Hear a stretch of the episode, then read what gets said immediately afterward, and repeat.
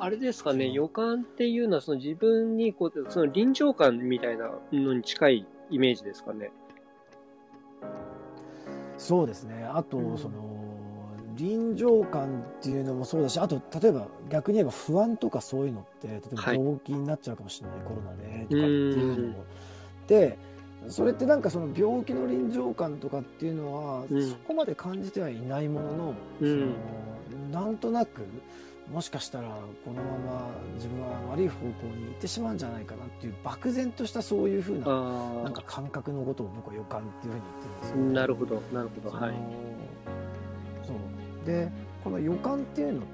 何もその自分であの設定しないでおくと環境によってすごくその影響を受けてしまうと思うんですよ、ああ、そうですね。なるほど、なるほど。はい。それはなんかわかります。そうですね。うんそう一般周りの人がうん。なんかそういう、そうそう不安なことばっかり言ったりとかあとうん。今だとね SNS とかスマホで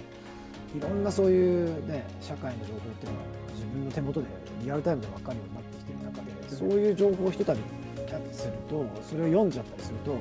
コンピューターがねそういう似たような情報をどんどん集めてくるじゃないですか、うんはい。アルゴリズムが。うんどんどんどんどんその悪い予感が増幅するっていうそういう仕組みがもう出来上がってるんですよね。だからそういうふうに意図的に何かをしないでスマホに触れるだけでどんどんどんどんそういうふうな悪い予感ができてしまうっていうふうなあの形になっちゃってるんじゃないかなっていうふうに感じてるんですけどどう思われますか？そうですね。やっぱりその悪い情報ってなんかいい情報の、えー4倍力が強いってなんかよく聞聞くと思うんですけれども、なんかそっち側に引っ張られる力っていうのがやっぱりそれだけ強いので、ちょっとした部分でそこに触れてしまうと、どうしてもなんかそっちの方の、うんと今、まあ、ジーマさんが言っているような予感っていうようなものが、あーとそっち側が普通の情報に比べて4倍大きいので、やっぱりそそこって生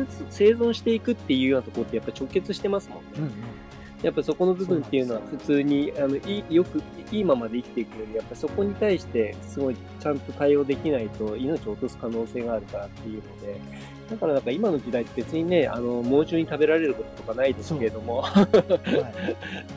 でもなんかそういった意味で経済的危険性とか、なんかそういった社会的に抹消されるとか、そういったことにすごい敏感になってますよね。で、SNS の増幅装置になってますも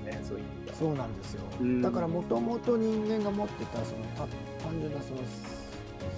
新生物としてのその生存と繁殖っていう中で生存っていうのは自動的にそのもう体の仕組みに組み込まされてしまっているわけですから昔の生存っていうとね本当に猛獣に食われちゃうとかってういうリスクん。だったのが今は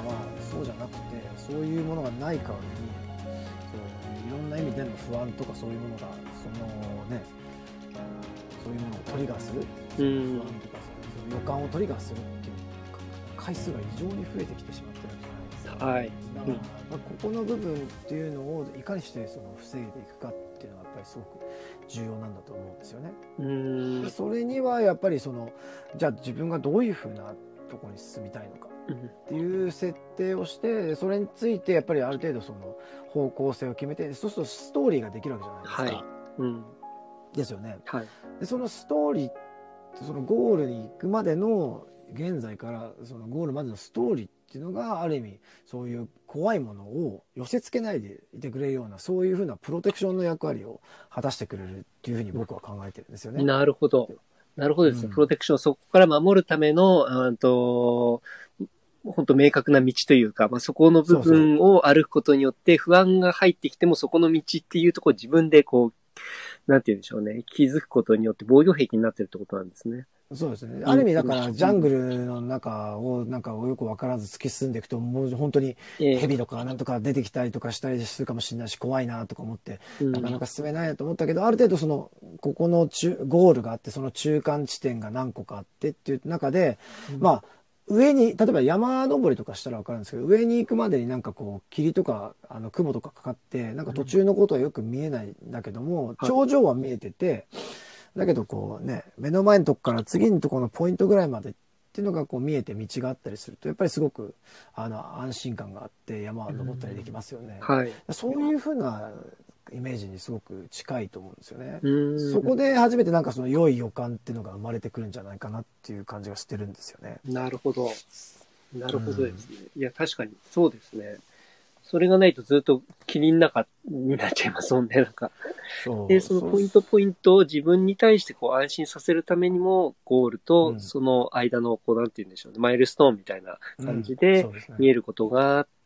他のものから守ってくれるっていうことですね。うん、うーん、なるほど。なると思うんですよね。そうなんですよね。